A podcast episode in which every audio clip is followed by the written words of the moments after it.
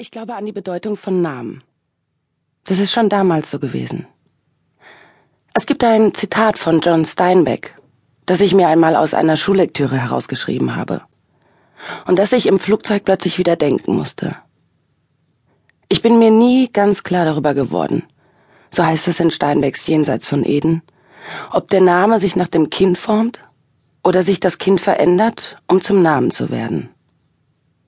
Eines ist sicher, wenn ein Mensch einen Spitznamen hat, so ist es ein Beweis dafür, dass ihm der gegebene Taufname unrichtig war. Dabei war es in meinem Fall genau umgekehrt. Joy war der Name, den Erika und Bernhard für mich gewählt hatten. Aber zu einer Joy war ich nicht geworden. Mein Geburtsname war Vera. Und zu diesem Namen würde ich nun zurückkehren. Als sich die Maschine auf der Startfläche in Bewegung setzte, schneller und immer schneller wurde, nahm ich Abschied. Abschied von Deutschland, von der Kälte und dem Regen, von Erika und Bernhard und von Joy Reichert, meinem deutschen Namen. Es ist schwer, das Gemisch aus Gefühlen zu beschreiben, das in diesen Minuten in mir tobte, lauter und rasender als der Lärm um mich herum. Die Motoren heulten auf, mein Körper wurde in den Sitz gedrückt, alles vibrierte.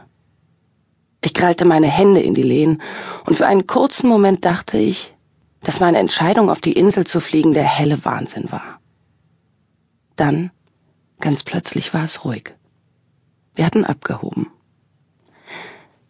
Ihr erster Flug?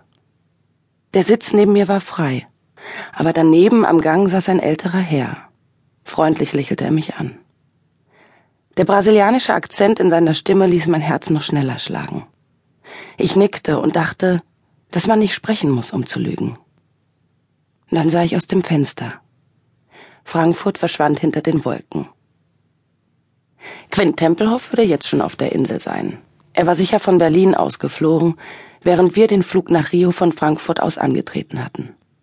Wir waren zwölf, aber die anderen kannte ich nicht. Sechs Jungen, sechs Mädchen sollten wir sein, und alle saßen wir im selben Flieger. Das gehörte zu den spärlichen Informationen, die ich von Quint Tempelhoff erhalten hatte, als er mir Anfang Oktober in seinem Studio mitteilte, dass ich an seinem neuen Filmprojekt teilnehmen würde. Mädchen und Jung. Erst jetzt merkte ich, wie unpassend das klang.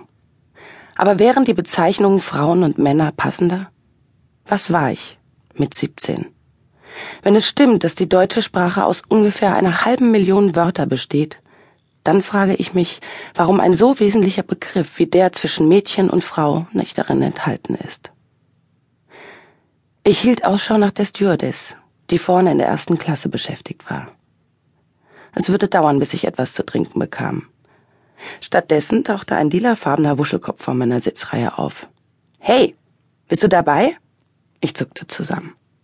Der lila Wuschelkopf gehörte zu einem molligen, ich entschied mich für Mädchen, Sie trug ein langes, wallendes Kleid, das aus unzähligen blauen, lilafarbenen und grünen Stoffmustern zusammengestückelt war. Manche von ihnen waren mit glitzerigen Pailletten und kleinen Spiegelscherben bestickt.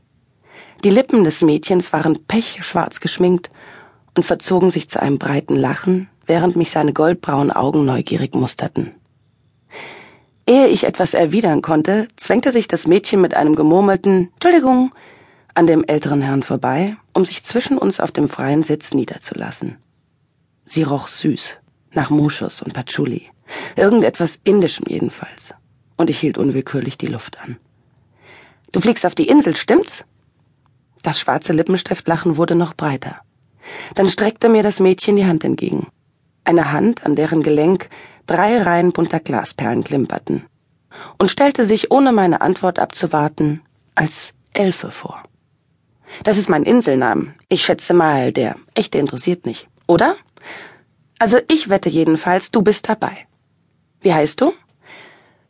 Für einen Moment überlegte ich, ob es mir passte, mich auf diese mollige Walle-Walle-Elfe einzulassen. Die Vorstellung, dass ich die nächsten zwölf Stunden ihren süßen Muschusduft einatmen musste, machte mich noch nervöser, als ich ohnehin schon war. Aber etwas an ihr mochte ich seltsamerweise sofort, und vielleicht würde sie mich ablenken. Von mir selbst. Vera, sagte ich. Vera? Elfe runzelte die Stirn. In echt oder auf der Insel?